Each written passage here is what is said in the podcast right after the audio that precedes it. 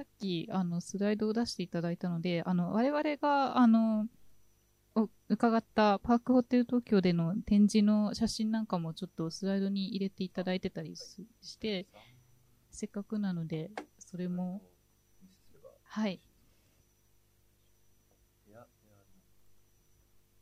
あ、映ってますかね？はい。お願いいたします。これがあの、サムライルームで、うん、えっ、ー、と、いらしていただいたところなんですけども、うん、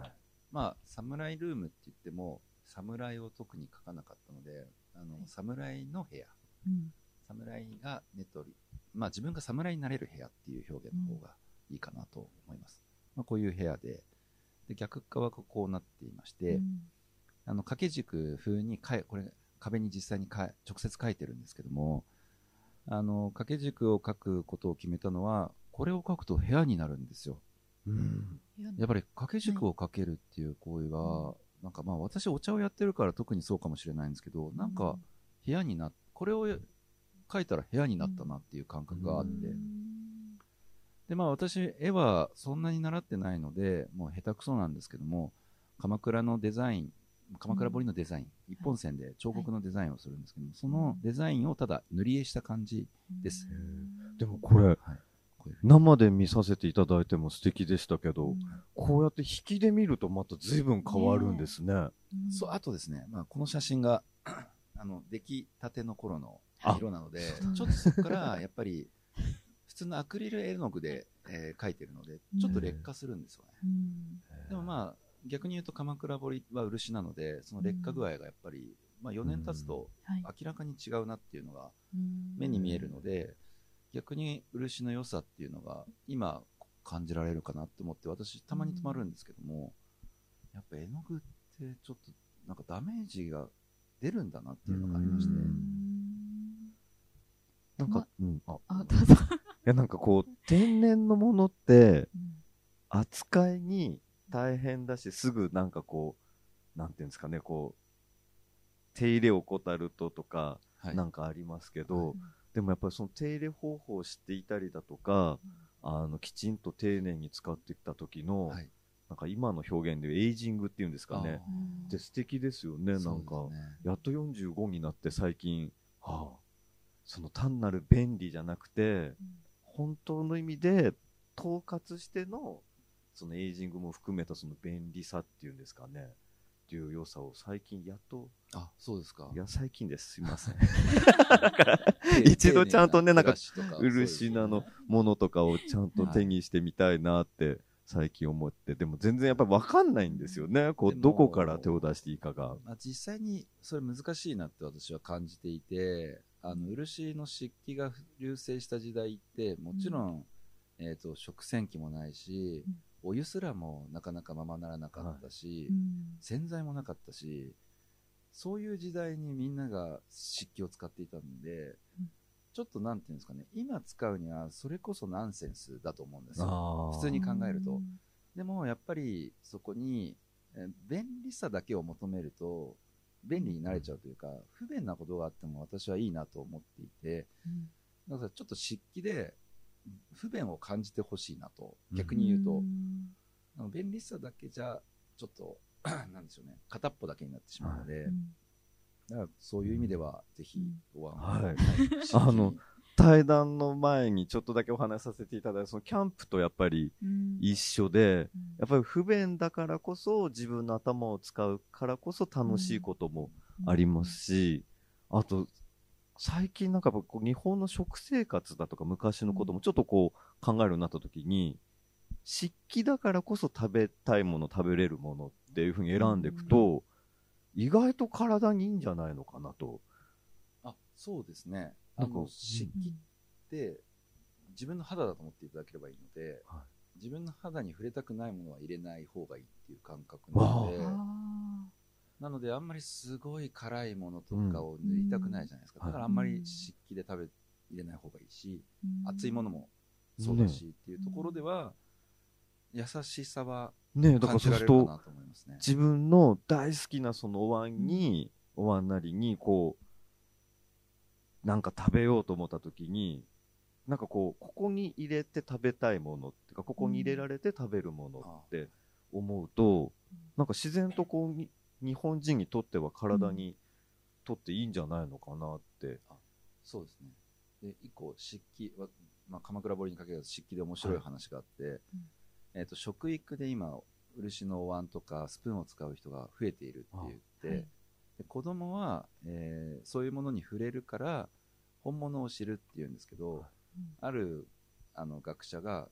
なんで子供は丁寧になっていくかというと、うん、プラスチックを使っていて子供がガチャガチャやっても大人は何の表情には別に驚いてしないんですって。えー、まあ、まあ、やめなさいとは言うけど、驚きはないから子供はまた続けると。ただ、いい漆器だと壊されたら大変だって もうで出るんですって顔に。そうするとこあの子供的にびっくりして、うん、あこれはやっちゃいけないことを私はやったんだっていうのを学ぶという。だからこそ、うん、便利で、えっと、物が溢れてる時代で壊れれば次っていう感覚は、うん、まあ、ある意味ではいいとは思うんですけども、やっぱりそういう部分ではなくな壊れたらもう終わってしまうような感覚を、まあ、子供も持つことは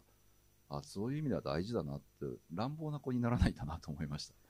本当ですよね、はい、だからあと最近も本当にこう45歳って45歳そのアピールする必要ないんだ そこ枕言葉取ろう。あのすごい思うことがあってやっぱりそうお金ってやっぱりすごい大事ですけどお金の価値観って誰が決めてるんですかっていうと人人が勝手にね決めてることの時に、やっぱり量産品のものをなんか誰かが決めた値段でただその値段で買うよりも、やっぱり一点物のものをその自分の価値観に見合った対価として、ちゃんと自分の価値観のもとお支払いをしそれをずっと大切に使うっていうなんかことをこう大事にしていくことでそのもったいないっていう本来の意味が、なんかちゃんと伝わるんじゃないのかなって思う。確かにそうですね。なんかこう割れても、例えば100円のものでも、1点しかないものだったら、やっぱり大事にしようと思うんですよね。はい、でも、極端なし1万円するコップでも、まあ、割れたところで1万円また稼いで買えば、いつでも買えるって思う1万円と、うん、まあ、100円だとちょっとあんまり極端だから、1000円でも、やっぱもうこれを壊しちゃったら、あの、二度と買えないっていうものを、やっぱり痛く、なんだろう、1000円しかしないけども、やっぱり大事に、大事に使って、で、それが壊れちゃった時は、まあ1000円だったしって思えるけど、やっぱり大事にしてよかったって思う感覚ってね、残していけるといいなって思うんで、次の世代の子供たちには、なんか大人がそういうことをきちんと伝えてってあげると、なんかもともとの日本人の持ってた良さだとか、精神性みたいなのも伝わってくるんだと思うんで、なんかぜひね、こう漆器とか、どう使っていいのか、なんかどういうふうにっていうのを、なんかどんどんね、広めてっていただけると。ね、今、あ、あ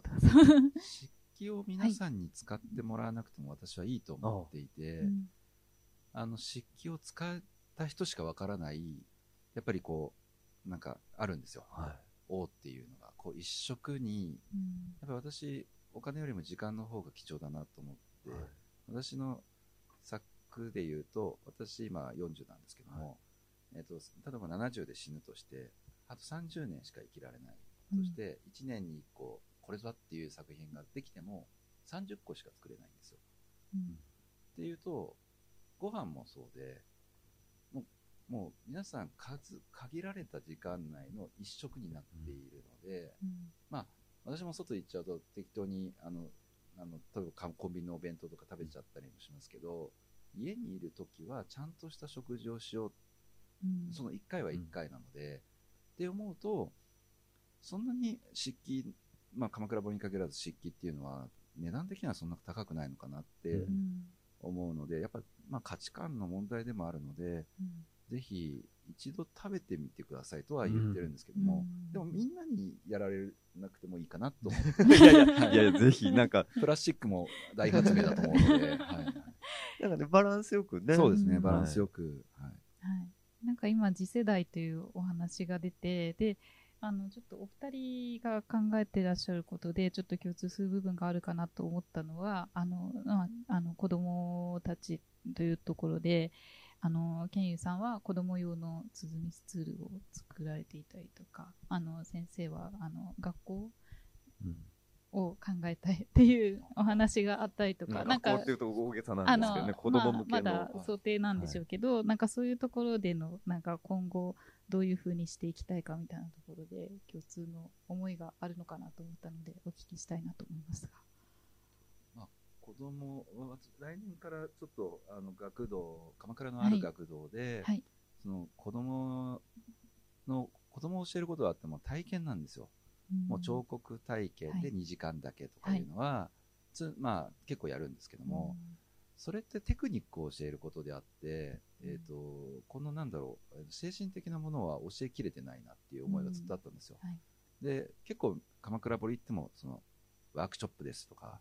えっ、と、テクニック的なものばっかりを皆さんやりたいって言うんですけども、こうもっと精神的な部分を子供に伝えられたらなと思って、半年間のプログラムを学童で組んでいただいて、で、私が伝えられることは何だろうっていうプログラムをこう構築をしてるんですけども、はい、やっぱりこう私だからしか伝えられないことってあると思うんですよ、うん、このこんだけしかやってないっていう、まあ、鎌倉彫りの彫刻のスペシャリストっていうなんかすごいニッチな、はい、あの職業なんですけども、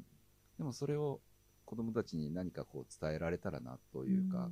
あの感覚的には鎌倉彫をこう広めたいとか、うん、鎌倉彫を残そうっていうのは私サイドの、えー、思いではなく、うん、それは皆さんに任せしますっていう感覚なんですよ。ただ私はもう鎌倉彫を、えーと、自分の技術的にを高める。でこれで世間に必要ないって言われたらもうそれは淘汰の話になるので、それならまあ致し方ないかなと思っておりまして、はい、その中で子供に何を伝えられるのかっていうのをちょっと来年から取り組んでいこうかなと思ってます。はい、どうでしょうか。僕も多分、ちょっとすごいおこがましいですけど、ちょっと似似てるなと思うとこがあって、はい、あの、日本舞踊を僕は仕事としてるので、日本舞踊を通じてとは思ってるんですけど、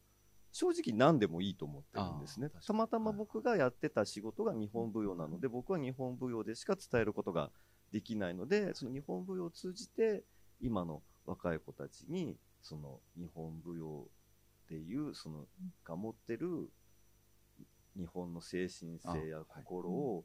伝えられたらいいなと思ってる時に、あの、ケンさんの話と、やっぱりそう思われるんだと思ったのが、やっぱり技術を教えるのは別にプロになるわけでもないし、何でもないわけだから、別に、ただできたからいいでしょっていうことで終わらしちゃうと、別にそこはなんかいつでもいいんじゃないかなって思っていて、で、それよりもそのお稽古をするっていうことに対する意義だとかっていうことを、あの、きちんと伝えていけたらいいなと思った時に、あの、まあ、日本舞踊を通じて何を伝えられるんだろうっていうことをすごい今考えていて、その時にどういうね、こう、方策でいけばいいのかっていう時に、やっぱりこう、今の時代ってなかなか時間をかけることができない時に、もう根底に僕の中にあるのは時間がかかるものだよっていうのがあるんで、なんかそれをプログラム化するのがすごい難しいんですけど、でもそれでもなんかその短期間ででも、その半年なり1年でも、ある程度の導入のところの、あの、ものは作れるようになれるといいなっていうふうに今すごい考えていて、じゃないとあの、理屈じゃないところでとにかく体にこう刻み込まれてきたところがあって、それを良しとしてきた自分がいるんですけど、ただ今の時代それを良しとして捉えてくださることがなかなか難しい時にそれをこうある程度こうかいつまんででも言葉として要約して伝えることができれば、意外と日本人の方ってこう日本人の方っていうか、多分どの国の方もそうだと思うんですけど、はい、どんなに違う国の文化が入ってきても、どっかになんかその DNA か何かに、何かこう、金銭に触れるものっていうのが刷り込まれてるんだと思うんで、なんかそこをうまく、あの、こう日本の芸能だったり、日本のことをやってることで、こう、引き出してあげられた、あげる、あげるって別に上がんなくてもいいんですけど、いや、でもただ日本人と生まれてきたならね、なんか、ちょっとははい。知っといてもらって、それを好きか嫌いかはその子が判断をすることだと思うんですけど、まず経験としてね、その、できればいいなと思っていて、ただ、このまま話を続けてさせていただいて聞きたいんですけど、はい彫刻刀をはい。触るときに、父兄の方とか。平気ですか？まあ、えっと、いろいろな考えがあるとは思うんですけども、えっと、日本は本当にすごい、教育のことは私よくわかんないんですけど、一番いいなと思ってることは、もうおそらく50年ぐらい、版画を学校教育に取り入れて、うん今選択肢になっちゃったんですけども、なので、ほとんどの人が彫刻をと触ったことがあるっていう、ちょっと異常な国なんですよ。これ異常なんですよ。いや、はい変ですよね。変なんですよ。しかもあ、そうか、彫刻刀は触るんですね。はい。で、彫刻っていうワードを投げると、日本人は大体皆さん木を思い浮かべるんですよ。これ異常なんですよ。あ世界的に見ると彫刻っていうと石だったり、うん鉄だったりするっていうところでは、おそらくこのこの民族ってすごい不思議な民族だなと思ってでもだからこそ、まあ、逆に言うと私はだからこそこの木彫りを通して子供はに伝えることはより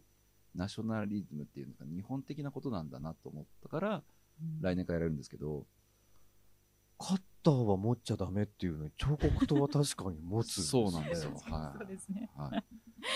あれはまあ今すごいびっくりして。僕僕の頭の中でなんか最近の子供ってその怪我をするから刃物を持っちゃいけませんはいってことが多い中、うん。今ちょっとこうスクリーンの横にその彫刻刀を撮ってるうん写真があったんで、はいいやこれだってこのままねこう知らずにうん。シュッと押し込んで、うん。左手の人差し指にぐさってこうね、はい。僕もちっちゃい時よく刺さあってたから、怪我した人は、はい、ら その時に、はい。い、はい。や結構今のね、大人の人たちで怪我するから危ない怪我したらうん怪我したらという、でも確かに彫刻刀はね、そうですね。でもやっぱりこれ教育論もわわかんないんですけどやっぱゆくゆくは皆さん包丁を使うので最初に慣れた方がいいだろうっていうと、はい。まあ、包丁を最初に持たすのもあれだしあの彫刻刀でおそらく死ぬことはないので、あの木彫りをしていても、ですから、まあ、非常にいい選択肢だなと思って刃物を最初に扱う、えーどうしてもハサミだったり、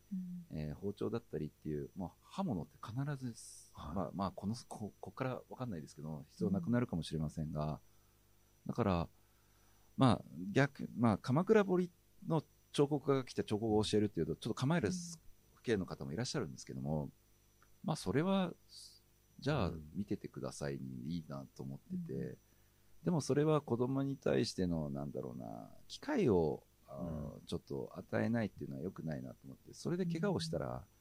あ刃物って痛いんだって思って次気をつけるし、まね。あなんまあでも全然多分交通事故よりも怪我をする確率は低いです。へえ、おそらくあのまだ、まあ、出してないんですけどもあの一クラスやって1年間で怪我をする子が1人2人出るぐらいへえ、すごい。て。る時はですよやっぱりなんかこうガチャガチャやっててふざけたりして怪我をすることはあるらしいんですけどあとキャップを外すとか、あちょっとあ今あの逆にキャップがあって怪我をする子が多いっていうなんかもうもうそもそも論なんですけど